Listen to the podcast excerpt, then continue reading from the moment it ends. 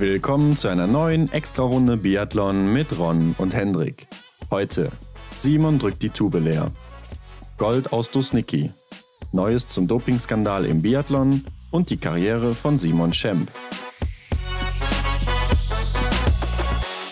Ja, da ging am Donnerstag wohl eine erschütternde Nachricht durch ganz Biathlon Deutschland oder vielleicht sogar durch die komplette Biathlon-Welt. Simon Schemp hört auf, Hendrik. Ja, Ron, was für eine Nachricht. Wie hast du sie aufgenommen? Ja, ich war zunächst ein bisschen geschockt, Hendrik. Also kam ein bisschen unerwartet, Also auch wenn es vielleicht gar oder? nicht so unerwartet ist. Ja, Mhm. genau. Also eigentlich gar nicht unerwartet, aber wenn es dann soweit ist, dann, dann denkst du trotzdem, boah, krass. Ja. jetzt ist es soweit und heute bringen wir dann mal das große Simon Schemp Karriereporträt. Also, wir- also wir gehen mal durch alle seine Stationen der Karriere, Tops und Flops, Highlights und äh, gucken uns mal an, was der Junge eigentlich alles so gerissen hat, denn das ist einiges. Definitiv, ja. Und äh, gehen aber zunächst mal auf die Neuigkeiten der Woche ein, würde ich sagen. Ja, wir haben ja jetzt ungefähr eine Woche kein Biathlon gesehen, beziehungsweise keinen Weltcup-Biathlon gesehen.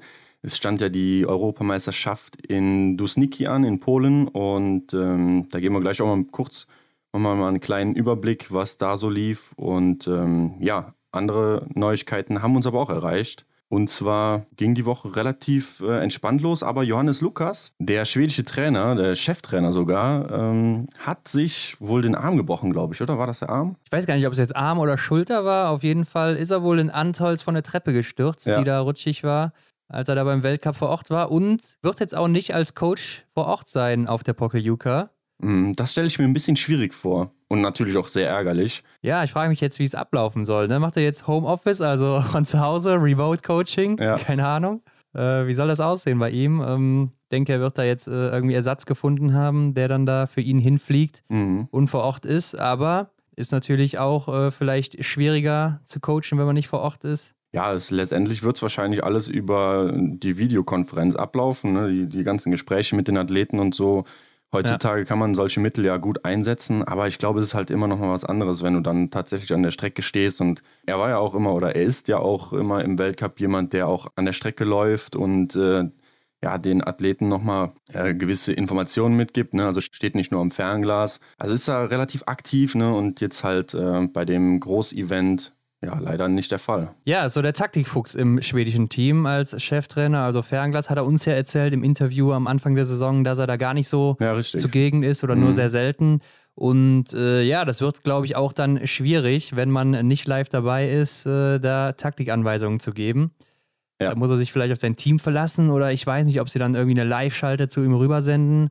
Man weiß ja auch, das Fernsehsignal ist immer so ein bisschen zeitversetzt. Also es sind schon 30 Sekunden, je nachdem dazwischen, zwischen dem, was live passiert und das, was dann eben ausgestrahlt wird, was Ja. wir dann sehen. Ja. Über das Internet ist es, glaube ich, sogar noch langsamer, also noch mehr Delay dazwischen. Mhm. Bin ich gespannt, wie die Schweden das hinkriegen werden. Aber äh, im Endeffekt läuft natürlich der Athlet oder die Athletin und werden es vielleicht dann auch so hinbekommen, aber mit Sicherheit kein Vorteil. Ron, es gibt auch Neuigkeiten zum Thema Dopingskandal in der IBU. Und zwar hat da der ehemalige Präsident Anders äh, Besseberg, heißt er, das ist glaube ich Norweger und ähm, war von 1992 bis 2018 im Amt äh, und die frühere Generalsekretärin Nicole Resch ist äh, eine Deutsche. Die zwei sollen wohl über Jahre hinweg äh, ja, die russische Mannschaft gedeckt haben. Was Dopingfälle angeht, genau. Also es ist ja auch eine ziemlich lange Zeit, die Anders Besseberg hier im Amt war und man weiß zumindest von 2008 bis 2018, dass hier einige Vertuschungen stattgefunden haben. Ja, die beiden haben da äh, die ein oder anderen erhöhten Werte zum Beispiel unter den Tisch gekehrt oder ähm, halt drüber hinweg gesehen, was die Russen dann da gemacht Mhm. haben, auch wenn sie vielleicht davon wussten. Ja, da fragt man sich doch, wie ist sowas möglich? Ähm, Und dann habe ich mal nachgelesen, es gab anscheinend keine Sicherheitsvorkehrungen,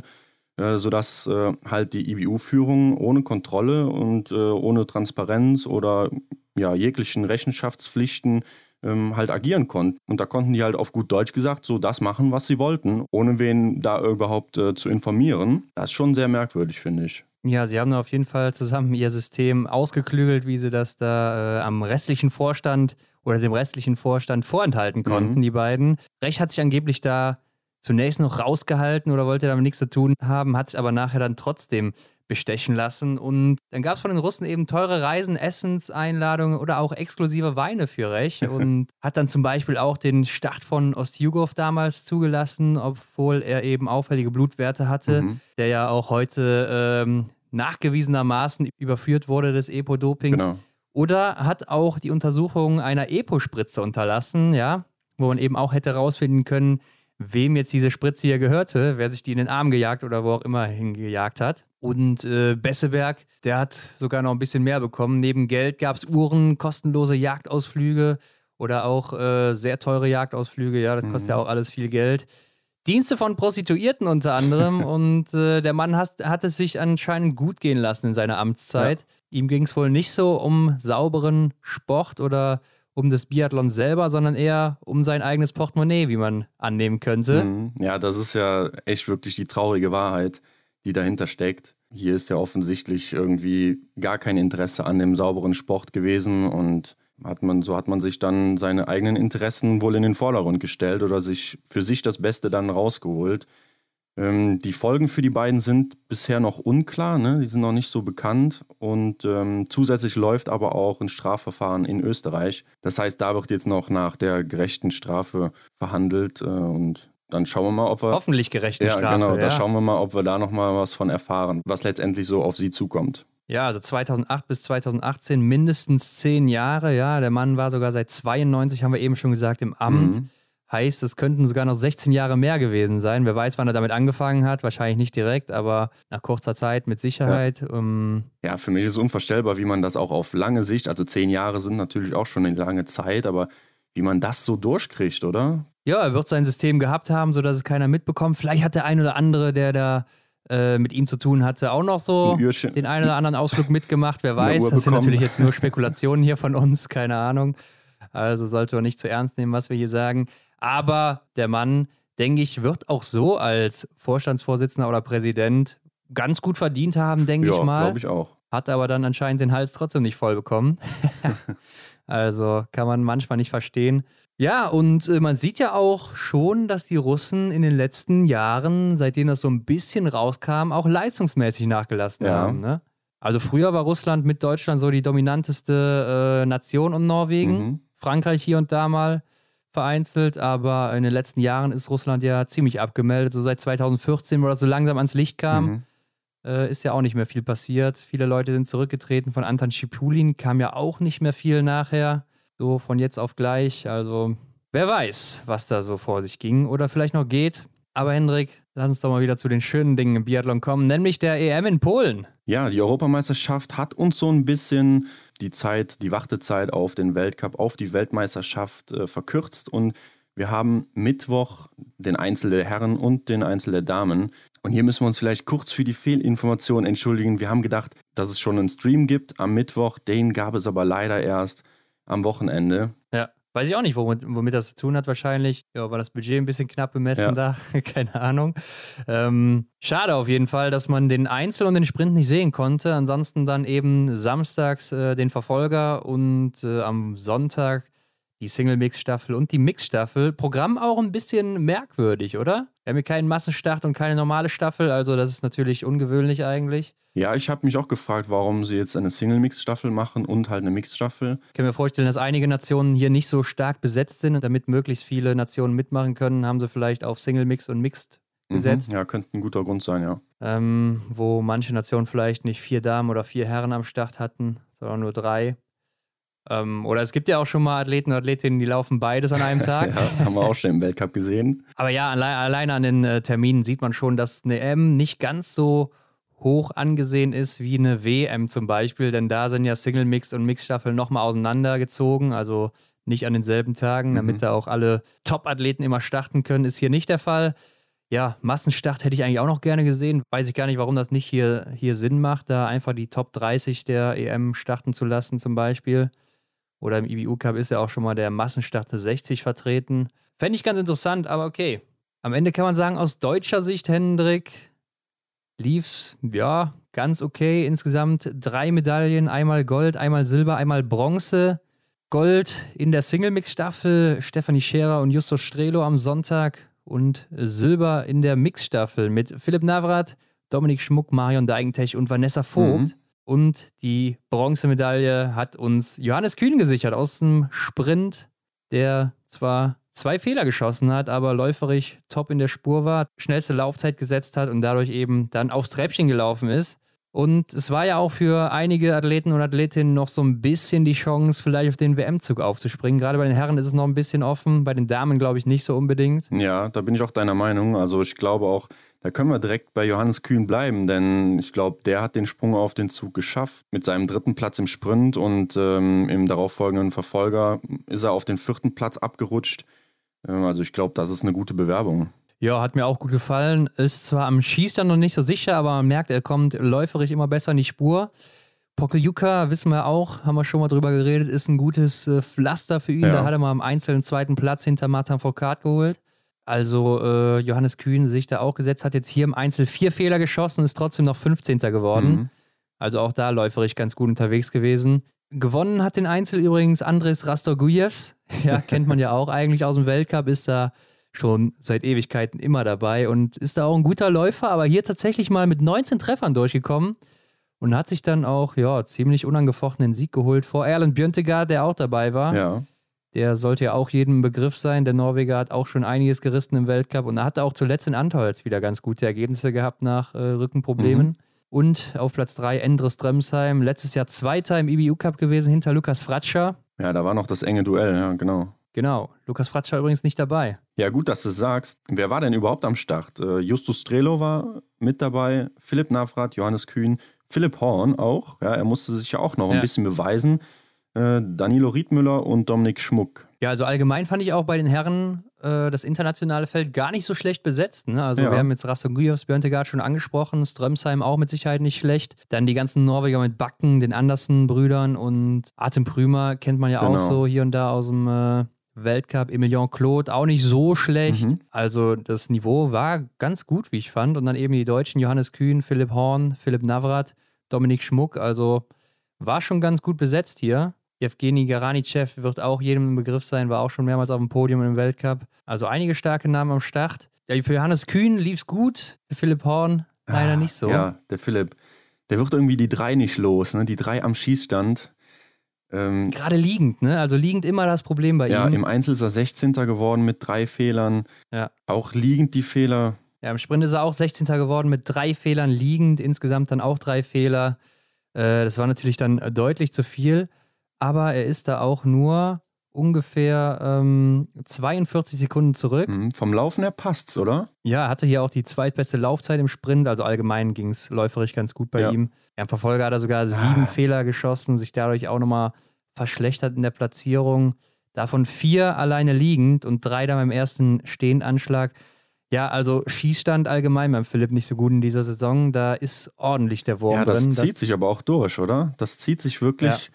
Von ja, Rennen 1 eigentlich an. Ja, obwohl er halt weiß, dass er laufen kann. Ne? Also da sieht es ja immer ganz gut mhm. aus. Und äh, wäre mit Sicherheit wieder eine Bereicherung fürs deutsche Team, aber ja, da ist irgendwie im Moment am Schießstand nicht viel los bei ihm. Ja, und wenn man so ein bisschen an die vorherigen Ergebnisse aus dem EBU Cup ähm, denkt, dann fällt einem natürlich Philipp Navrat auf, der ja wirklich ja. für Aufsehen gesorgt hat da und war vorne mit dabei, aber konnte dann doch sein Potenzial nicht wirklich abrufen. Im Einzel ist er Elfter geworden mit drei Fehlern. Ja. Im Sprint 38. mit zwei Fehlern und in der Verfolgung Platz 32 mit vier Fehlern. Ja, auch am Schießstand einfach alles vergeben. Läuferich war auch ganz gut dabei die meiste Zeit. Ähm, hat zumindest dann am Ende noch bei der Mixstaffel den zweiten Platz äh, souverän ins Ziel gerettet. Ja, ja, das stimmt, das muss man sagen. Hatte da gegen Siebert Backen auch keine Chance mehr, der da ein perfektes Rennen abgeliefert hat. Aber ähm, ja, ist super schade. Er war bis dahin echt wirklich gut unterwegs im äh,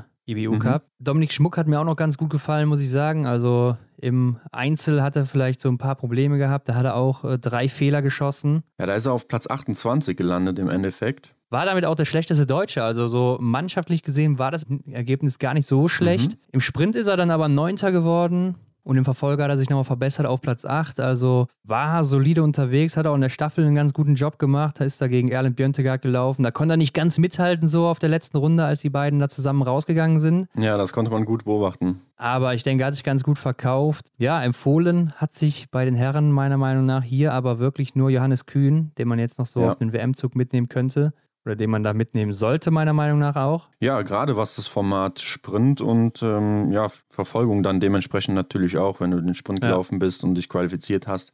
Warum sollst du dann nicht auch den Verfolger laufen? Einfach aus dem Grund, weil er halt äh, die läuferische Klasse mitbringt. Ja, denke ich auch, dass er da eben viel rausholen kann. Ich denke, in anderthalb Wochen könnte er sich auch noch ein bisschen besser erholen ja. und dann noch ein bisschen schneller unterwegs sein auf der Pokeljuka, wo er sich eh wohl fühlt. Und dann könnte er auch ja, Top 10, vielleicht sogar Top 5 schaffen, wenn er einen guten Tag erwischt und mal äh, stehend auch alles abräumt. Denn liegend ist er ja eine Bank, das wissen wir. Auch hier im Verfolger liegend ja wieder alles abgeräumt, stehend dann die Fehler geschossen. Aber ich glaube, Philipp Horn kann ich mir nicht vorstellen, dass er jetzt noch mitgenommen wird, leider. Also das ist wirklich ein hartes Brett für ihn, glaube ich. Ja. Auch so der Gedanke, ne, wenn man überlegt, wie er in Antolz noch performt hat. Ja. Ähm, oder generell die letzte Saison hat er super Ergebnisse gebracht und Bestleistungen erzielt.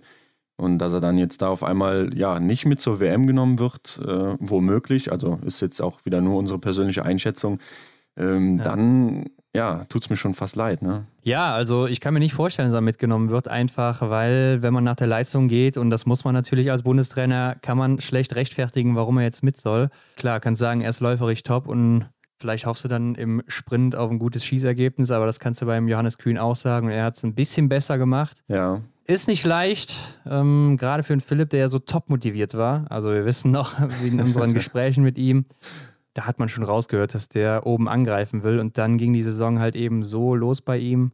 Haben wir auch schon mal erwähnt, aber. Ja, im Sommer noch der Eingriff ins Knie. Ja, genau. Dann, das wird ein richtiger Rückschlag sein für ihn, glaube ich. Ja. Und dann wird er ja auch nicht so viele Rennen laufen in dieser Saison. Ich denke mal, er wird dann jetzt vorerst auch im IBU Cup starten, wenn er nicht mit zur WM fährt. Ja, ich glaube, alles andere wäre auch nicht clever.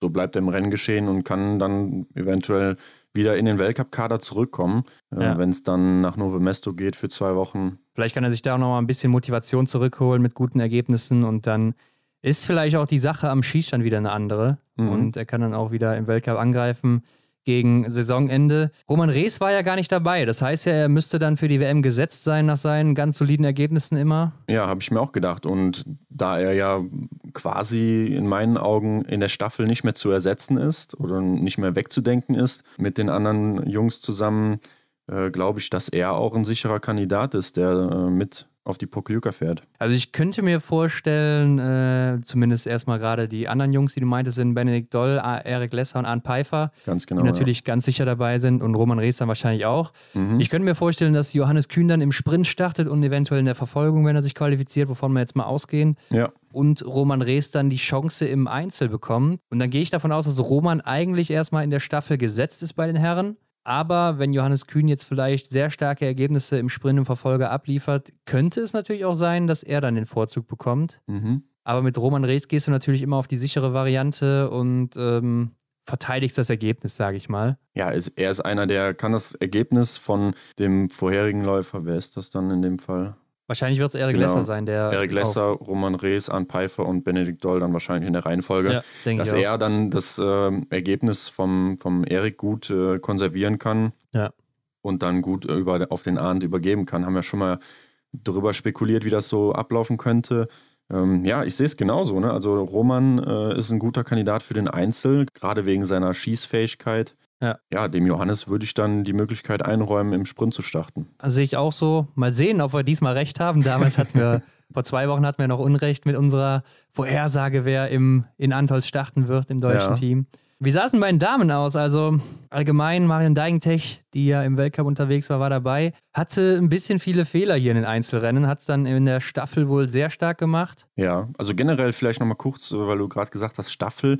Die Staffeln äh, haben mir sehr gut gefallen. Ich finde, die deutsche Mannschaft ist da sehr sicher. Also das sieht man ja auch im Weltcup.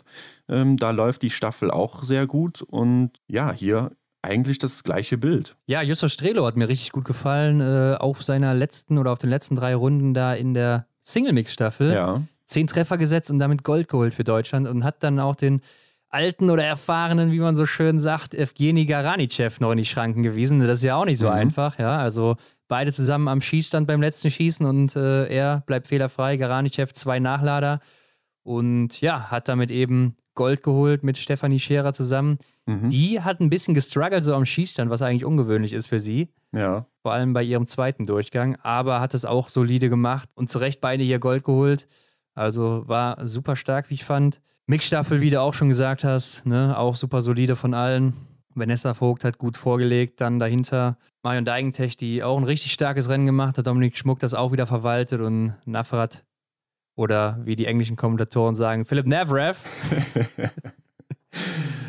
äh, hat es dann eben nach Hause gelaufen, mhm. aber gegen Norwegen war da nicht so viel zu holen, die gar nicht gut geschossen haben, aber läuferig halt eine andere Klasse da sind. Ja, die mussten sogar einmal in die Strafrunde.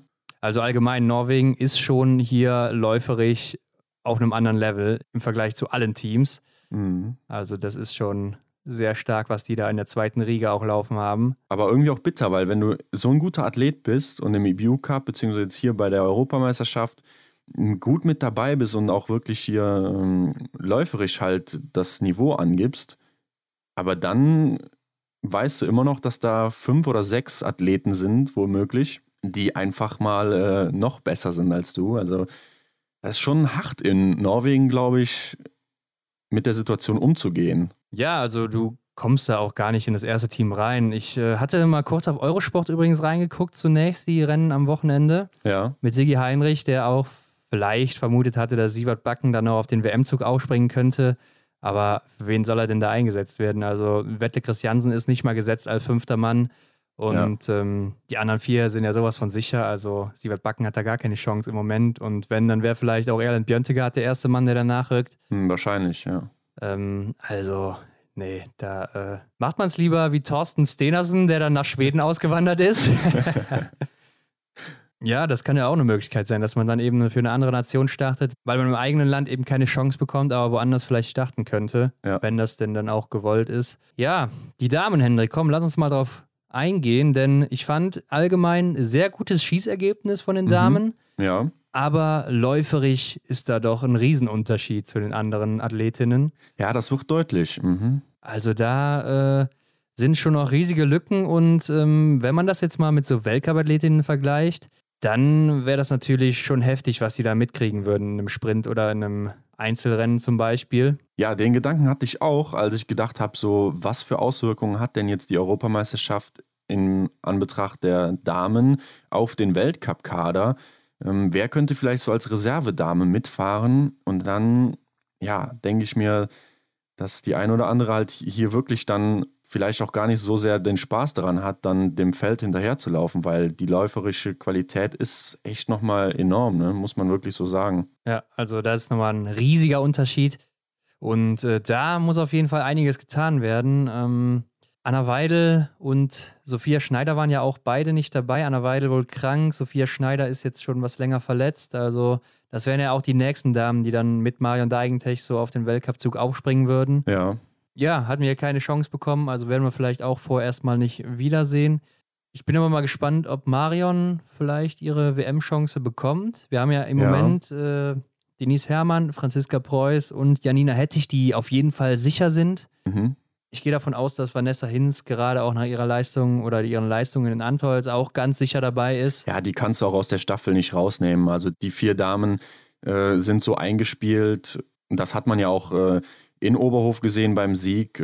Das, das sollte man nicht äh, ändern. Sehe ich auch so und äh, dahinter ist dann eben noch Maren Hammerschmidt, die ja auch schon in Kontiolahti beim ersten Weltcup auch die WM-Norm ja. erreicht hat. Mhm. Aber danach kam auch nicht mehr viel von ihr. Ja, ich denke, die äh, vier genannten Athletinnen aus der Staffel oder die die Staffel la laufen werden, die kannst du auch oder die musst du eigentlich auch in jedem Einzelrennen bringen, denn ähm, Janina Hettich hat die Schießqualität für den Einzel und jetzt auch in der vergangenen Zeit äh, auch die, die Ergebnisse gebracht, oder? Also Janina Hettich wird auf gar keinen Fall da rausrutschen, weil sie auch immer solide da unter den äh, Top 15 ist mhm. momentan, schießt am besten äh, mit im gesamten Feld, also eine der besten Schützinnen. Und äh, die wirst du im Einzel auf gar keinen Fall rausnehmen, ganz klar, weil da die größten Chancen sind. Aber auch im äh, Sprint oder Verfolger wird sie nicht rausgenommen. Und äh, sie hat ja auch noch eine Chance, direkt sich für den Massenstart zu qualifizieren mit guten Vorergebnissen, mhm. wo man ja auch dran denken muss und wo ja auch äh, Wunder passieren können. Also wir erinnern uns zurück, wo sie damals in Antolz als 30. den Massenstart gewonnen hat. Ja. Könnte ja auch mal für Janina Hettich äh, so, ein, so ein Rennen geben, mhm. wenn alles perfekt läuft, wo sie sich vielleicht auch mittreiben lässt. Und vielleicht kann sie jetzt auch in der Vorbereitung noch ein klein bisschen was rausholen, das ein oder andere Prozent. Ja und äh, läuferig dann oben nochmal mitspielen. Ja, Vanessa Hinz ist ja auch schon seit Jahren so die dritte oder zweite Frau im äh, deutschen Kader. Ja. Und ich glaube, jetzt war sie eben verletzt in der Vorbereitung, aber hat sich doch relativ solide wieder zurückgekämpft, so langsam. Und wir wissen vom letzten Jahr, ist für Überraschungen immer gut, gerade im Einzel. ja. Also ich kann mir auch nicht vorstellen, dass Maren Hammerschmidt da aktuell jetzt eine Chance hätte gegen diese vier.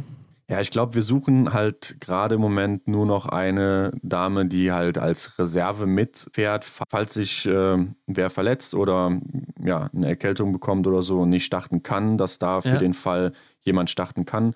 Ähm, aber sonst, glaube ich, wird sich an dem Vierer-Team da nichts mehr ändern. Nee, da wird sich auch nichts mehr dran ändern und ähm, das Einzige, was sein könnte, wenn Denise Herrmann vielleicht im Sprint und Verfolger keine guten Ergebnisse abliefert, dass man sie vielleicht im Einzel rausnimmt, ähm, mhm. weil man weiß, dass sie im Moment nicht so gut schießt. Aber sie hat natürlich auch schon ein Einzel gewonnen. Letztes Jahr sogar auf Ganz der genau, Pokljuka ja. mit 20 Treffern. Also, also glaube ich auch nicht, dass sie da rauskommt. Das wäre vielleicht so die einzige Möglichkeit, wo ich noch sehen könnte, dass da eine andere Dame eingesetzt mhm. wird. Vielleicht, weil sie sich schonen möchte für ein anderes Rennen, aber ansonsten denke ich eher nicht. Ja. Stina Nielsen ist ja auch im Sprint und Verfolger gestartet, ist 41. im Sprint geworden mit zwei Fehlern, 29. Laufzeit und im Verfolger 38. mit sechs Fehlern. Vierte Laufzeit war jetzt zwar ganz gut liegend unterwegs, aber stehend dann einiges daneben geschossen und sich ein gutes Ergebnis verbaut, aber läuferig äh, zeigt sie hier und da schon mal, was sie drauf hat mittlerweile. Abschließend zur EM wollte ich kurz über den Stream sprechen. Oh ja, das ist eine gute Idee. Da hatte ich nämlich auch noch was zu aufgeschrieben. Ich habe alle Rennen im Stream verfolgt und ich muss sagen, äh, das hat mir sehr gut gefallen. Ich meine, auch zehn Minuten vorher ging die Übertragung schon an. Da konnte man auch so ein bisschen was in dem, im Aufwärmbereich äh, sehen oder auch im, im Bereich nach dem Rennen, als die Athleten und Athletinnen sich halt äh, warm angezogen haben und äh, ja, sich verpflegt haben, konnte man noch mal ein paar Bilder sehen. Also das fand ich sehr interessant. Ja, das ist aber auch so, wenn Weltcup ist. Ne? Also da kannst du ja auch immer über IBU bzw. Eurovision Sports.tv ist es ja. ja dann die Videos gucken mit den englischen Kommentatoren auch, ne, die mhm. eigentlich auch ganz lustig sind. Vor allem äh, die Namensaussprache der Deutschen zum Beispiel. Aber, hier war, ähm, hier war ja. natürlich äh, schade, der Verfolger ähm, basiert natürlich auf den Sprintergebnissen, da die Deutschen sich im Sprint nicht so sehr gut platziert hatten, waren die natürlich auch nicht ganz so oft in der Kamera, denn ähm, die Kamera ja. aus dem Stream verfolgt die, äh, die Spitze eigentlich vom Feld und äh, wartet eigentlich nur so die ersten fünf, sechs Athleten ab, die dann da am Schießstand vorbei sind. Du kannst es auch nicht mit äh, einem Weltcuprennen vergleichen, was die Kameras angeht. Also das hat man schon gemerkt, dass ja. da auch nicht so viele Kameras vorhanden waren. Mhm. Ich habe aber die ersten drei von vier Rennen, die übertragen wurden, auf Eurosport geguckt. Ja. Oder Eurosport 2 am Fernseher. Okay. Und äh, kann ich auf jeden Fall gar nicht empfehlen. Also, ich meine, Sigi Heinrich hat es kommentiert, kennt man ja, ist eigentlich ja. Eurosport-Legende als Kommentator. Ja, der kommentiert ja seit 50 Jahren gefühlt da alles weg. Aber ähm, also die Übertragung war schon wirklich schlecht. Dann machen die da mitten im Rennen nach dem Schießen äh, Werbung für ihre eigenen Sendungen auf Eurosport zumindest. Ja, was auch okay. irgendwie gar keinen Sinn macht. Und die gehen dann auch ein bis zwei Minuten, diese Werbung. Das heißt, du kriegst von der Runde fast gar nichts mit. also Sigi Heinrich hat es ganz gut gemacht, solide, ja, fand ich mhm. okay. Mhm. Aber ähm, so insgesamt auf Eurosport kann ich wirklich nicht empfehlen und hat keinen Spaß gemacht, das dann zu gucken. Dann bin ich auch noch beim letzten Rennen auf hier den Stream umgestiegen in Eurovision Sports und war dann auch deutlich besser, wie ich fand. Wie du schon sagst, man sieht das ganze Rennen einfach komplett und die oder der Kommentar, das war nur einer diesmal. Mhm, genau, ja. Normalerweise sind es immer zwei. Ähm, hat es dann kommentiert, beim Weltcup sind es immer zwei. So viel dazu, genau. Aber ist natürlich trotzdem cool, dass es übertragen wird. Und äh, schade, dass die ersten Rennen nicht dabei waren, aber trotzdem, dass sowas überhaupt zu sehen ist, ist dann doch ganz interessant und besser als nur das Data mhm. Center mhm. zu haben. Ne? Ja, genau. Ja. Ich auch. Aber gut, Henrik, heute soll es mal vor allen Dingen um Simon Schemp gehen. Ich würde sagen, in den letzten Jahren der größte deutsche Biathlet vor allem was die Erfolge angeht. Ja. Galt jahrelang als größter Konkurrent von Marta Foucault auf den Gesamtweltcup-Sieg, war immer ein großer Favorit bei Weltmeisterschaften und Olympiaden. Deutschlands Schlussläufer mit der Staffel und der Junge hat viel erreicht in seiner Laufbahn. Mhm. Wenn wir aber mal zum Anfang gehen, ging alles bei ihm damals 2009 mit 20 Jahren los, nämlich im März 2009 hat er sein Debüt gegeben im Weltcup im Einzel von Whistler in Kanada Ja. und ist direkt mal 24. geworden und zwei Tage später im Sprint 17. Also ist ein ziemlich solider Einstieg, wie ich finde. Ja, das erinnert so ein bisschen an Stola Holmle Greit, wenn ich das jetzt mal vergleichen darf. Stola war sogar noch besser, muss man sagen. ne? Ja. Also der war ja, glaube ich, keinmal schlechter als 14. in seinen ersten vier Rennen oder sowas. also, ähm, aber trotzdem, viele große Athleten sind auch mal mit dem 60. oder 50. Platz oder sowas eingestiegen. Ja. Also das hier ist schon wirklich äh, eine ziemlich solide Leistung gewesen danach. Und seine erste Top-10-Platzierung war schon im vierten Rennen dann in Chanty-Mansijsk, auch im selben Jahr, in derselben Saison noch. Das war dann, glaube ich, auch das letzte Rennen oder vorletzte Rennen der Saison. Also man konnte schon ziemlich früh merken, Simon Schemp, der auch schon in der Jugend ganz gut unterwegs war, das wird wahrscheinlich mal ein ganz starker Athlet werden fürs deutsche Team und dem war ja dann auch so. Ja, und wenn man seine Saisonergebnisse anschaut, dann sieht man, dass er ja Stück für Stück äh, eigentlich kontinuierlich besser geworden ist. Zum Beispiel in der Saison 2011-12, Platz 26 im Gesamtweltcup.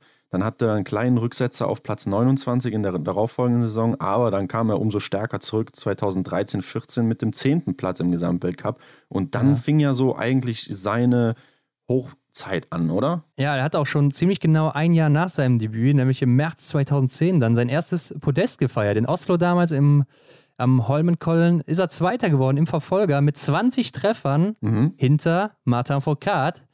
Und äh, das war so die Sternstunde der beiden, wo so, ja, ich würde sagen, so langsam das Licht aufging. Ja, Martin Foucault hatte äh, zwei Rennen zuvor seinen allerersten Weltcupsieg geholt, hat dann drei Rennen hintereinander gewonnen und Simon Schemp dann eben in diesem dritten Rennen äh, den zweiten Platz gemacht hinter den Franzosen. Und ich habe es mir eben nochmal angeguckt. Ja. Auf YouTube gibt es noch eine kleine Zusammenfassung von allen Schießen. Und da geht Simon Schemp sogar nach dem vierten Schießen kurz vor Martin Foucault raus. Ja, der hat ihn dann aber auf der letzten Runde nochmal abgezogen. Mhm. Aber da hat man schon gesehen, zwei Youngstars, gerade mal 21 Jahre, sind ja beide 88er Jahrgang. Die mischen so langsam wieder im Weltcup auf und äh, so ist es ja dann auch gekommen, die kommenden Jahre. Ja, das hört sich so an, als hätten sie sich da gefunden, so ein bisschen. Ja, wurden ja dann auch wirklich richtige Konkurrenten in den Folgejahren. Simon hatte dann 2010, 11 nochmal so eine schwierige Saison, ja. Da hat er nur fünf Einzelrennen bestritten und sein bestes Rennen war ein 28. Platz. Also Ja. da muss er dann auch im Weltcup äh, nicht so gut abgeschnitten haben.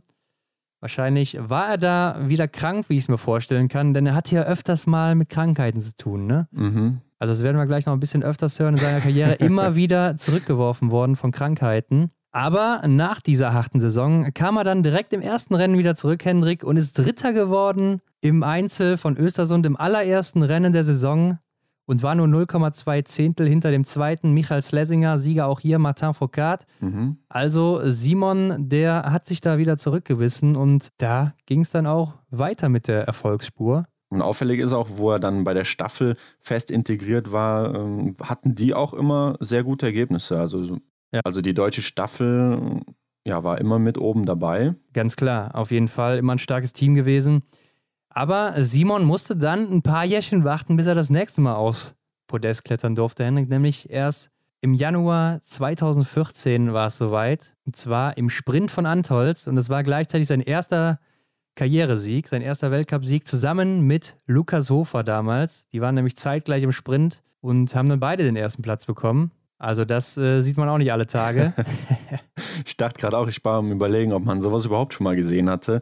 Also ich erinnere mich nicht. Äh, Ja, ich bin mir jetzt auch nicht sicher, ob es das schon mal gab beim ersten Platz jetzt ausgerechnet. Ich glaube, Mhm. weiter hinten schon mal öfter. Aber äh, erster Platz ist schon wirklich selten. und vor oder- allem ist die Frage, wie machen die das mit den Preisen? Also hatten die dann spontan eine zweite Medaille da oder? Äh, das kann ich dir jetzt gar nicht sagen. Ich weiß auf jeden Fall, wenn zwei Leute Erster sind, fällt natürlich der zweite Platz weg, sodass äh, es dann Ja. nur einen dritten Platz gibt. Ganz Mhm. logisch, Ja. wie das immer so ist. Ähm, aber ich weiß gar nicht, wie sie es gemacht haben. Keine Ahnung. Ist auch schon zu lange her dafür, dass ich mich da noch erinnern könnte.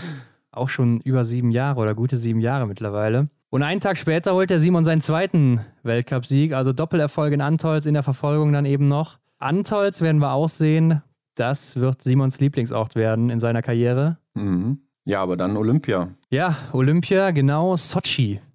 Das war dann direkt nach diesem Antolzrennen das nächste Rennen für ihn. Und da habe ich mich gefragt, wenn ich mir hier so die Ergebnisse angucke, ob das vielleicht seine größte Enttäuschung war im Sprint, denn er trifft alles und wird nur 15. mit einer schwachen ja. Laufzeit, nachdem er vorher beide Rennen gewonnen hatte in Antolz. Also das stelle ich mir doch schon enttäuschend vor, oder? Mhm, klar, wenn du vorher im Weltcup da noch äh, in dem Format gewonnen hast ja. und auch das Folgerennen, was darauf aufbaut, gewinnst äh, und dann mit null Fehlern da nur 15. wirst, das, glaube ich, äh, beschäftigt dich eine Zeit lang. Ja, vielleicht ist er auch wieder in der Zwischenzeit krank geworden. Das war ja auch mal so seine Zeit, Januar, früher Februar, ja. wo er dann irgendwie mal erkrankt war, leider. Zieht sich so echt durch seine Karriere immer durch und im Verfolger dann auch Sechster geworden mit äh, nur einem Fehler wieder. Mhm. Also wäre da im Sprint auch besser gewesen, wäre vielleicht dann auch ein Verfolger weiter vorne gewesen in den Medaillenrängen. Hätte, wenn und aber. An dem Tag war er anscheinend nicht fit und man kann sich mehr rückgängig machen. Aber ich kann mir schon vorstellen, als Sportler ist man äh, gekränkt, wenn es vorher so gut lief und dann plötzlich zack auf einmal vorbei ist oder es nicht möglich ist, da vorne mit anzugreifen. Ja, und es ist ja nicht nur einfach so ein Weltcup-Ort, den man dann da äh, sage ich mal, in den Sand setzt, äh, sondern es ist Olympia, ja, das, das große Ziel wahrscheinlich eines jeden äh, Athleten und Athletin. Also das ist schon bitter dann, ja. Genau, aber nach Olympia kam die Saison 2014-15, Hendrik, und das war wohl Simons stärkste Saison. Denn hier ist er Vierter im Gesamtweltcup geworden mit mhm. 792 Punkten. Das war seine höchste Punktzahl, die er jemals erreicht hat. Ja, auch in der Sprintwertung wird er Dritter und in der Verfolgungswertung Vierter. In Massenstartwertung Siebter. Also da hat er auch ordentlich Punkte gemacht in den, in den Rennen. Ja, und er hatte hier schon im Dezember vor Weihnachten in Hochfilzen zwei zweite Plätze im Sprint und Verfolger. Und dann hat er im Januar richtig losgelegt. Da hat er wahrscheinlich die stärkste Phase seines Lebens gehabt. Da hat er nämlich innerhalb von sechs Rennen, drei gewonnen und war zweimal auf dem Podest. Also diese sechs Rennen hintereinander. Das fing an mit einem zweiten Platz in Ruppolding im Sprint, dann mhm. ein Sieg im Massenstart von Ruppolding, dann ein Sieg in Antolz im Sprint, dann ein Sieg in der Verfolgung in Antolz. Also man sieht Antolz, ne, das war so sein Metier. Ja. Und danach zwei zweite Plätze im Sprint und Verfolger von Nove Mesto. Und nach diesen Rennen, da war der Simon Zweiter im Gesamtweltcup und war auch nur fünf Punkte hinter Martin Foucault. Also da wurde es richtig eng und ich kann mich noch erinnern, da haben viele gesagt, ja, dieses Jahr, da macht der Simon das, da ist ja. er richtig stark, also der holt sich das Ding diesmal. Foucault war hier nämlich nicht so stark unterwegs, weil er kurz vor Saisonstart am pfeiferschen Drüsenfieber erkrankt ist. Und das war auch so seine schwächste Saison, abgesehen jetzt von der 18-19er Saison, wo er da so schwach unterwegs war. Hat dann am Ende trotzdem den Gesamtweltcup gewonnen. Denn Simon ist anscheinend danach wieder krank geworden. ja, diese Sprint- und Verfolgungskombination, die scheint einfach für Simon perfekt gewesen zu sein. Ich hätte eigentlich gedacht, äh, dass dem Simon so das Format Massenstart am besten getaugt hat, aber durch die kleine Analyse jetzt hier, ähm, ja, werde ich den Gedanken nochmal ein bisschen überdenken. Also Massenstart war auch mal gut unterwegs, gar ja. keine Frage, war auch da einmal Zweiter in der Gesamtwertung. Erinnerst du dich noch, als Martin Foucault seine Magazine äh, vergessen hatte im letzten Massenstart der Saison? Ja, stand auf der Matte und hat kein Magazin. da äh, hätte Simon Schemm den, die Massenstartwertung gewinnen können. Mhm. Aber durch den Sieg von Martin Foucault hat er sie dann gewonnen und Simon wurde Zweiter. Und da war ja noch so die Frage, ähm, ob der Franzose disqualifiziert werden müsste. Ja, stimmt. Ja, leider Simon, wie gesagt, danach krank geworden, hatte dann nur noch einen 27. Platz im Einzel von Oslo einen 13. im Sprint von Oslo, äh, in Kontiolahti die dann auch einen 77. Rang, also ziemlich stark abgebaut nach dieser starken Phase. Und äh, bei den letzten drei Rennen der Saison ist er nur noch in einem angetreten. Da war er dann wahrscheinlich auch wieder krank. Ja. Damit hat es dann leider nur für den vierten Rang im Gesamtweltcup gereicht. Wäre wahrscheinlich wesentlich mehr drin gewesen, wenn nicht sogar hier der Gesamtweltcup-Sieg. Aber du musst eben auch gesund bleiben, wenn du sowas gewinnen mhm. willst. Und äh, das sehen wir ja immer wieder. Ja, Ron, sagt man nicht eigentlich immer, dass Leistungssportler ein super starkes Immunsystem haben, weil sie sich so oft an der frischen Luft bewegen und ähm, gute Abwehrkräfte hätten? Ja, aber wenn du natürlich gerade dich sportlich betätigst und äh, deinen Körper dadurch ja stresst, wenn du dich so stark verausgabst, mhm. dann bist du natürlich auch anfälliger für Krankheiten oder Viren. Und äh, das Problem ist natürlich auch so Sachen, wie wir es jetzt vielleicht in dieser Corona-Zeit kennengelernt haben, Übertragungen über Luft, ja. ja, bei Flugverkehr oder eben Busfahrten, Autofahrten, Shuttle-Service oder auch vielleicht Fankontakt, ja, Erkältung ja, und so weiter, fällt man, fängt man sich dadurch ja auch relativ schnell ein. Und da muss man auf, als Leistungssportler gerade im Winter auch immer sehr darauf achten. Aber Simon hat sich dann auch nicht aufgegeben, Hendrik, denn in der Saison 2015-16, die Folgesaison, da ist er richtig stark in den Weltcup reingestartet. Im ersten Rennen ein zweiter Platz, im dritten Rennen schon der erste Sieg, mhm. das vierte Rennen wieder ein zweiter Platz und dann wieder zwei Siege hintereinander im Sprinterverfolger auf der Pokeljuka, wo in diesem Jahr die Weltmeisterschaften gewesen wären. Ja. Also da hat er insgesamt von sieben Rennen dreimal gewonnen, zweimal Zweiter, einmal Vierter und einmal 77. geworden. Das ist natürlich schon mal ein sehr starker Start vor dem Weihnachtsfest, wie man es vielleicht sonst auch eher von Martin Foucault oder Johannes Tingesbö gewöhnt war. Ja, das äh, sieht man auch dann wieder in der Sprintwertung, denn hier konnte er sich dann im Vergleich zu dem davorherigen Jahr nochmal verbessern, auf Platz 2 sogar in der Disziplinwertung. Ja, aber so gut es hier auch vor Weihnachten lief, so schlecht ging es dann im Januar weiter für den Simon, denn er wurde mal wieder krank. Ja. Das war das Jahr, wo Ruppolding Oberhof übernommen hatte, weil in Oberhof, glaube ich, kein Schnee war und äh, da keine Wettkämpfe ausgetragen werden konnten. So fanden dann eben zwei Wochen hintereinander in Ruppolding statt. Simon war da in fünf Rennen allerdings nur einmal am Start also hat vier Rennen verpasst und damit ist natürlich äh, der Kampf um den Gesamtweltcup wieder mehr oder weniger vorbei. Aber auch in einem Start, wo er eben dann gestartet ist, hat er dann den sechsten Platz geholt und darauf folgte mal wieder der obligatorische Sprintsieg in Antolz. Zum dritten Mal hintereinander. Also ich glaube, das ist auch unerreicht bisher. Er ist übrigens auch in seiner Karriere derjenige, der nach Ole Einer Björndal und Johannes Dingesbö die meisten Siege in Antolz hat. Mhm, ja. Im Verfolger diesmal allerdings nur ein zweiter Platz, nur in Anführungszeichen, und darauf in Kenmore ein dritter Platz im Sprint. Also der Simon, der hatte immer sehr starke Phasen, wurde aber, wie gesagt, dann krankheitsbedingt immer wieder ausgebremst. Ja, wenn ich mir jetzt mal äh, überlege, dass ich 2016 oder in der Saison 15, 16 äh, das Biathlon-Tippspiel tippen müsste, dann äh, hätte ich wahrscheinlich mit Simon immer eine gute Bank im, im Sprint gehabt und natürlich dann auch im Verfolger. Also hätte man gut Punkte sammeln können. Ja, er hat nämlich auch hier in der Saison die letzten beiden Rennen äh, nicht gewonnen. Also das letzte hat er gewonnen, den Verfolger und den Sprint Zweiter gewesen. Also ähm, Simon hatte hier schon einige erfolgreiche Jahre und Martin Foucault hat ja auch immer, wenn er gefragt wurde, ja, was glaubst du, wer ist dieses Jahr zu, dieser Zeit zumindest dein größter Konkurrent, dann mhm. hat er immer gesagt Simon Schemp. Ja, es war häufig so, aber Simon ist immer, ich glaube wirklich immer in jeder Saison mal krank gewesen, wegen ja. Erkältungen oder Fieber, grippale Infekte. Ähm, hat ihn, glaube ich, selten losgelassen. Und eines der Highlights war sicher auch in der Saison 16, 17, das war ja dieses Jahr vom Martin Foucault, ja, wir erinnern uns vielleicht noch.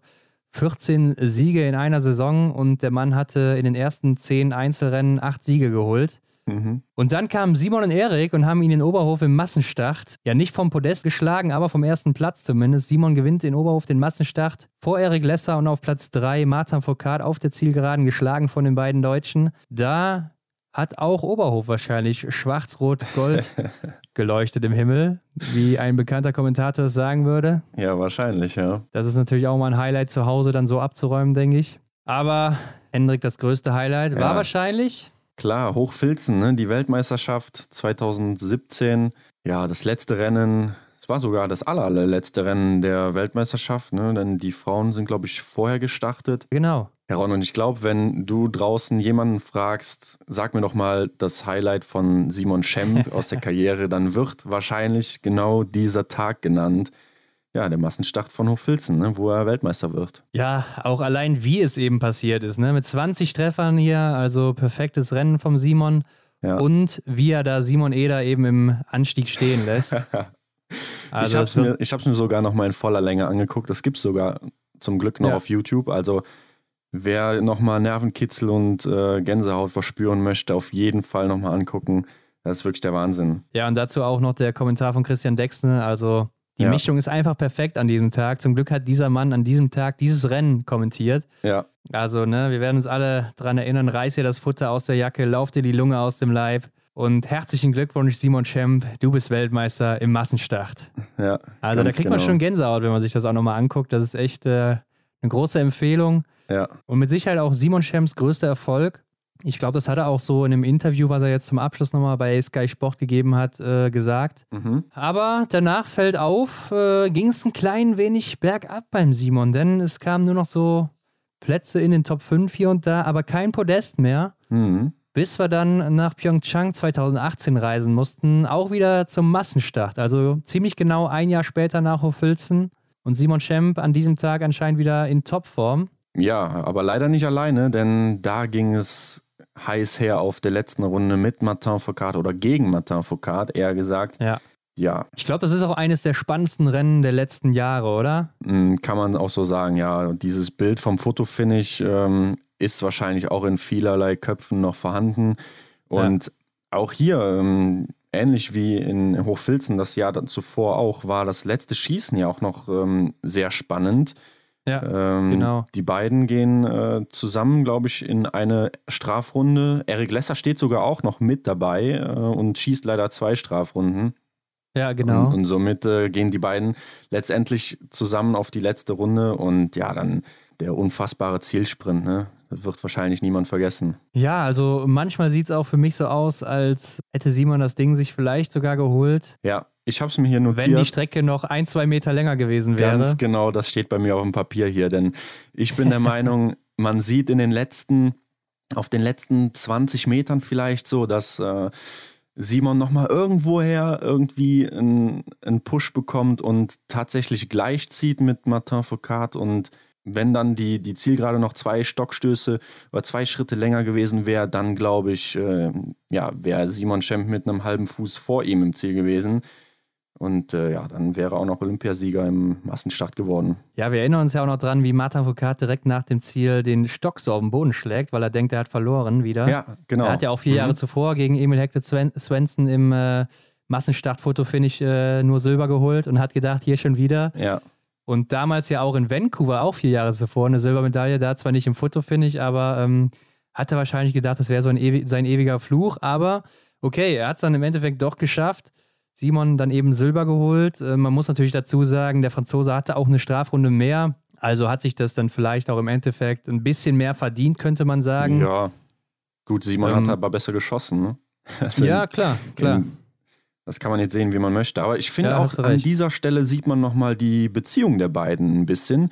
Ähm, ja. Wird vielleicht ganz deutlich, äh, als das Fotofinish dann aufgelöst wird und äh, Simon erkennt, dass er Zweiter wird hier, dass er das Duell quasi verloren hat. Da schaut er so in den Himmel ne, und denkt sich so, ach Mist. Und ähm, ja, Martin Foucault, glaube ich, nimmt ihn sogar so direkt in den Arm oder sagt hier, kann ich mir jetzt vorstellen, dass er dann gesagt hat, ja, hätte er selber nicht mit gerechnet und so. Also das, da war irgendwie so eine ähm, Beziehung zwischen den beiden, finde ich, äh, irgendeine Harmonie, die man da in den Momenten dann halt nochmal gut gesehen hat. Ja, klar, die beiden kennen sich auch, glaube ich, schon seit den, äh, oder auf jeden Fall seit den Juniorenmeisterschaften, also schon ziemlich lange sind die zusammen unterwegs gewesen im Biathlon haben alles erlebt und sind dann eben vom Amateursportler oder vom Jugendsportler zum Profisportler herangereift, bis dann eben zu Olympia.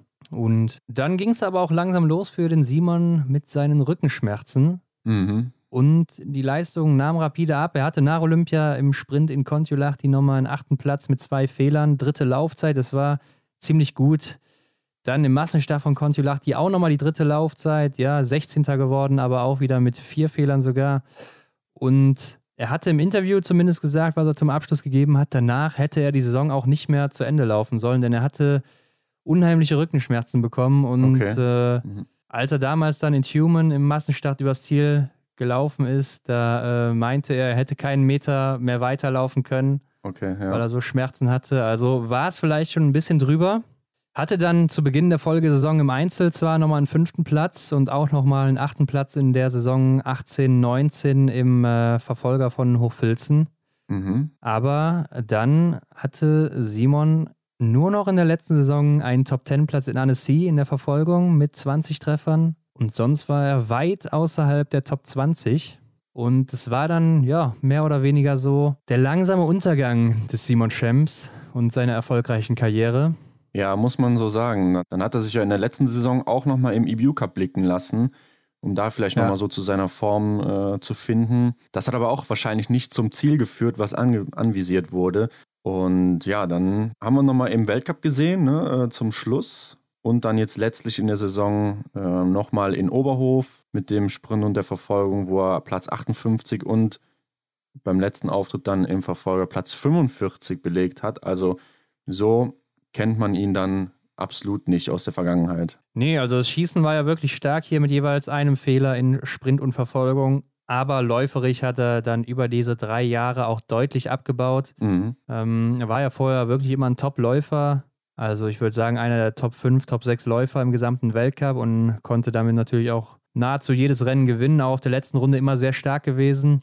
Ja. Aber er kam einfach nicht mehr zurück, wo er mal war. Ich habe noch so ein Interview von ihm gesehen, wo er mal gesagt hat, zum ARD war das, glaube ich, dass er dann in den Folgesaisons nach Olympia noch mehr investiert hat als sonst aber ja. sich das dann trotzdem überhaupt nicht ausgezahlt hat. Und da fragt man sich natürlich, ja, hast du vielleicht auch zu viel gemacht, Simon, dass mhm. du einfach damals schon erschöpft warst und dann noch eine Schippe draufgelegt hast und dich nie wirklich erholt hast in dieser ganzen Zeit und dadurch einfach auch physisch nicht mehr möglich warst, in äh, deine Topform zu kommen, weil du ja vielleicht über zwei, drei Jahre komplett ermüdet warst. Mhm. Denn ich weiß auch, dass äh, gerade Ausdauersportler sich schon ziemlich krass in äh, ein Übertraining trainieren können und dann teilweise sogar fast ein, zwei Jahre Ruhe brauchen oder geringe Aktivität äh, benötigen, um sich da wieder rauszukämpfen. Ja, das ist ein interessanter Punkt. Ich finde aber, es gab ja hin und wieder doch dann Lichtblicke, wo man dachte so, wow, jetzt kommt der Simon zurück. Denn wenn man mal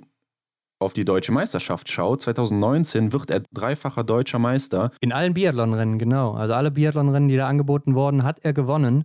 Und auch 2020, ähm, also bei der letzten deutschen Meisterschaft, wird er nochmal Weltmeister in der Verfolgung. Da dachte man doch eigentlich, ähm, ja, jetzt äh, hat der Simon wieder zu, in die Spur gefunden. Ne? Zu alter Stärke vielleicht noch nicht so zurückgefunden, aber er ist auf jeden Fall wieder in der Spur und er kann nochmal oben angreifen oder auf jeden Fall sich im Weltcup sehen lassen. Und ja, das ist irgendwie nicht aufgegangen. Nee, leider nicht. Äh, aber wie du schon sagst, da hatten wir auch mal so gehofft, ja, der kommt wieder zurück, der macht's wieder. Ich weiß noch, ich hatte ihn letztes Jahr sogar noch in meiner Top 5 bei unserer Vorhersage für den Gesamtweltcup oh, ja. ganz am Anfang der Saison. Ja, ja klar, nach, nach dem Sommer mit dem dreifachen deutschen Meister, also ja. da kann man. Das waren seine zweitbesten deutschen Meisterschaften in seiner gesamten Karriere. Ja, da muss man eigentlich davon ausgehen können, oder? Würde ich jetzt mal so sagen. Das ist doch. Ja, aber ich könnte mir vorstellen, dass er dann eben punktuell noch so seine Leistungen abrufen konnte hier und da, aber ansonsten vielleicht übertrainiert war. Also das sind natürlich alles jetzt Spekulationen von uns. Vielleicht äh, reden wir hier auch den absoluten Mist. Er wird es natürlich ja, selber besser kann sowieso wissen. Sein, ja. Vielleicht. ähm, Mhm. Aber vielleicht hat er es einfach übertrieben. Gerade mit steigendem Alter brauchst du ja auch mehr Regeneration und musst vielleicht dann auch im äh, ja, Trainingsumfang ein bisschen zurückschrauben. Ja. Und wenn du da vielleicht nicht bereit zu bist, äh, kannst du dich dann eben ins Ausmanövrieren. Mhm. Also für glaub, mich sieht es so aus, keine Ahnung. Ne? Vielleicht hat er auch andere Probleme gehabt, von denen wir nichts wissen, ja. körperlich. Ich glaube, das hat man auch zuletzt so ein bisschen bei Tajebö mitbekommen, oder? Dass er äh, einfach weiß ja. jetzt, dass er die jungen Leute ziehen lassen muss und nach sich selber gucken muss, weil er halt nicht mehr so viel verkraftet oder nicht mehr so viel braucht oder wie man das auch immer ausdrücken möchte. Ja, also nicht mehr so viel trainiert wie die anderen, ja. aber äh, dafür ein bisschen mehr regeneriert. Und man sieht ja, er baut läuferig sogar ein klein bisschen aus. Also mhm. ich würde sagen, er ist jetzt seit zwei, drei Jahren so auf einem ziemlich soliden Niveau und einer der Topläufer im Weltcup, wenn nicht sogar ein bisschen ausgebaut mit weniger Trainingsumfang. Wäre jetzt auch so mein Beispiel gewesen, Tajebö oder auch sein Bruder Johannes, da hört man ja auch immer wieder, dass er gar nicht so viel trainiert wie die ja. anderen. Vielleicht ist es auch ein Geheimnis, dass er dann immer wieder bei äh, größeren Events seine Leistung dann doch abrufen kann. Mhm. Ja, das könnte Beziehungsweise läuferisch dann auch so überlegen ist und andere Leute hier und da nach zwei, drei Rennen vielleicht schon mal öfters platt sind. Mhm. Alles Spekulationen, Hendrik. Auf jeden Fall stehen am Ende auf äh, Simon Schems Erfolgsliste. Zwei Silbermedaillen bei Olympischen Spielen, eine Bronzemedaille. Vielleicht wird die eine Silbermedaille noch eine goldene. Ja, die ist ja, aus der Staffel 2014. Mhm. Sochi. Also da gibt es ja schon so ein paar Andeutungen. Weltmeisterschaft, viermal Gold geholt, zweimal Silber, zweimal Bronze. Insgesamt zweimal Vierter geworden im Gesamtweltcup. Das waren seine besten Ergebnisse da. Mhm. Sechs Staffelsiege, zwölf Weltcup-Einzelsiege. Einmal Zweiter in der Sprintwertung, einmal Zweiter in der Massenstartwertung, von seinen zwölf Weltcupsiegen hat er fünf in Antolz geholt, also das war sein Pflaster und ist aktuell immer noch auf Platz 10 der ewigen Bestenliste, was die Weltcupsiege angeht. Mhm. Tai Bö ist gerade hinter ihm mit elf Siegen, Arndt Pfeiffer mit zehn Siegen, also die könnten ihn vielleicht noch überholen oder gleichziehen. Mhm. Ja. Aber da sieht man mal, was der Simon erreicht hat, wenn man auch noch im Hinterkopf hat, dass da seit drei Saisons nicht mehr wirklich was gekommen ist. Ja, und wo wäre er jetzt in dieser Liste, wenn in den drei Jahren alles so gelaufen wäre wie die Jahre zuvor? Also da muss man ja dann nochmal überlegen, da käme ja noch eine Schippe drauf. Ja, äh, das deutsche Biathlon verliert hier auf jeden Fall einen, äh, ja, einen der besten Athleten, die man wahrscheinlich äh, in, im Team hatte. Ja, auf jeden Fall in den letzten zehn Jahren, ganz klar. Mhm. Wie geht es weiter für den Simon? Also er hat wohl schon ein Studium in Rosenheim angefangen. Ah ja. Wirtschaftsingenieurwesen. Aber für mich hat sich das noch nicht so angehört, als wäre er sich da so 100% sicher, ob er das durchziehen will. Ja, ich hatte auch was davon gehört, dass er auch Rupolding und dem Biathlon treu bleiben möchte und da vielleicht so ein bisschen mit agieren möchte. Ja, er will auf jeden Fall da irgendwie noch helfen bei jetzt äh, den Jugendlichen oder dem Nachwuchs da ein bisschen Trainer spielen. Vielleicht, also er hat nicht gesagt, dass er kein Trainer wird, er lässt es mal offen, ob er vielleicht irgendwann mhm. mal als Trainer da an der am Fernglas steht oder wo auch immer an der Strecke. Mhm. Und er hat wohl auch noch ein paar andere Angebote, meinte er. Da müsste aber erst noch ein paar mehr Informationen bekommen, damit er dazu was sagen könnte. Also wir wissen noch nicht, was es ist. Vielleicht ja auch ein neuer TV-Experte. Ja.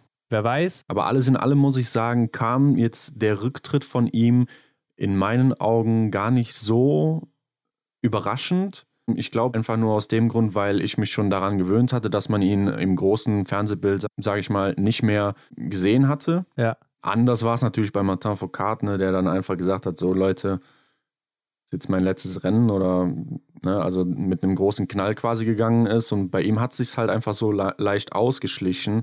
Und ja. Erik Lesser hatte ja auch so eine schwere Saison 2019-20. Ähm, da habe ich gedacht, so, entweder Erik oder Simon, dass da schon, dass da der ein oder andere Gedanke ans Aufhören äh, auf jeden Fall präsent ist. Äh, Erik hat sich ja, wie man deutlich im Weltcup sieht, äh, wieder gefangen und zeigt da gute Leistungen. Aber ja, bei Simon äh, war es dann halt letztendlich so. Ja, wir hatten es ja auch schon so ein bisschen vermutet jetzt die letzten Wochen, dass da wahrscheinlich jetzt äh, vielleicht gegen Saisonende dann das äh, Karriereende kommt. Also ich habe jetzt nicht äh, so früh damit gerechnet, dass es jetzt so plötzlich nach Oberhof kommt. Ja, fand ich auch. Das, das finde ich merkwürdig, dass man das halt so während der Saison macht. Ja, ohne halt nochmal so, ja, ich glaube, du weißt, wie ich es meine. Also, dass man sich nochmal so zeigt oder also dass man oder halt noch was komplettiert. Ja, es war jetzt die dritte Saison hintereinander, wo es halt nicht läuft bei ihm und beziehungsweise ganz im Gegenteil, wo es eher so bergab ging. Ja. Er meinte, er hat auch kein gutes Körpergefühl mehr, er kriegt nicht mehr dieses Gefühl, was er mal hatte damals, wo er eben über die Strecke noch geflogen ist oder äh, gute Ergebnisse erzielt hat. Mhm. Das kriegt er einfach nicht mehr hin. Ihm hat wohl auch letztes Jahr die verpasste WM in Antolz so ein bisschen noch den Rest gegeben. Also sein großer Ort und er war ja. nicht dabei. Das war natürlich das große Highlight für ihn, als er damals gehört hat, dass Antolz die WM bekommt. Wir können uns alle vorstellen, wenn man da drei Jahre hintereinander so dominiert, dass äh, ja. man da auf jeden Fall nochmal hin will. Mhm. Und äh, Pokeljuka wäre jetzt auch so sein Pflaster gewesen. Aber wenn wir auch mal überlegen, was wäre denn jetzt gekommen? Also er hätte vielleicht bei der EM mitgemacht, hätte dann da noch ein paar gute Ergebnisse erzielt, hätte die WM aber wahrscheinlich wieder verpasst. Ja. Und wäre dann äh, den Rest der Saison im IBU Cup gestartet und hätte sich dann wieder aufs nächste Jahr vorbereiten müssen, wo er dann ja auch auf der Kippe wäre zum Weltcup-Team, voraussichtlich. Also mhm. man kann es schon nachvollziehen irgendwo und ich habe es mir auch schon gedacht, dass jetzt so das Karriereende kommt, aber das ist jetzt, wie gesagt, nach Oberhof direkt so zack oder es war ja noch nicht mal so abrupt, sondern eher so mit zwei Wochen Abstand dann kommt. Genau, ja. Das war dann schon irgendwie überraschend für mich. Ja, vielleicht hat er auch einfach gesehen, dass der Schritt bis zur großen Bühne, um sich dann da nochmal vernünftig zu verabschieden, einfach zu groß gewesen wäre. Ich meine, auf der anderen Seite war er ja eigentlich in Oberhof auf der großen Bühne im Weltcup. Also vielleicht war er sich aber da auch zu, zu der Zeit noch nicht hundertprozentig sicher. Sowas weiß man ja nicht. Also da kann man jetzt viel spekulieren wahrscheinlich. Ja, er wollte halt gucken, wie es in Oberhof läuft, meinte er, sagte er auch in einem Interview. Ja. Als er dann anscheinend gemerkt hat, dass es nicht mehr läuft körperlich, war ihm schon klar, dass er die Reißleine ziehen wird. Also er meinte, er hat sich das schon ganz gut überlegt, auch vorher schon, im Vorhinein. Und äh, hat sich aber erst noch mit ein paar Leuten abgesprochen und äh, Sponsoren und so weiter, Freunde und Verantwortliche da mhm. des DSVs und wollte deshalb aus dem Grund noch ein bisschen warten, bis er es dann eben offiziell macht. Ja, ja. Ja, wer, wenn nicht er, wird es am besten wissen. Und ähm, ja, wir hatten ihn leider bisher nie als Gast, obwohl er echt so einer unserer Wunschgäste ist. Das wäre natürlich noch der große Knaller bei uns hier in der Sendung. Ähm, aber ich denke, wir müssen auf jeden Fall äh, unseren Hut hier ziehen vor dieser Unser grandiosen Karriere, Hut, ja? wenn, ich, genau. wenn wir einen anhätten. Ja, also ich denke, er hat uns viele große Momente beschert. Wir werden Olympia niemals vergessen, 2018 im Massenstart. Wir werden Hochfilzen mhm. niemals vergessen, 2017 im Massenstart. Wir werden auch viele Staffeln als Schlussläufer von ihm niemals vergessen. Und ich glaube, vielen ist auch noch 2017 eben der Massenstartsieg in Oberhof präsent, wo er Martin Foucault geschlagen hat.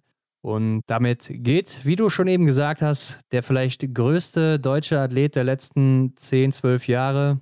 Arndt Pfeiffer ist noch am Start, Erik Lesser auch noch und halten die Flagge weiter hoch.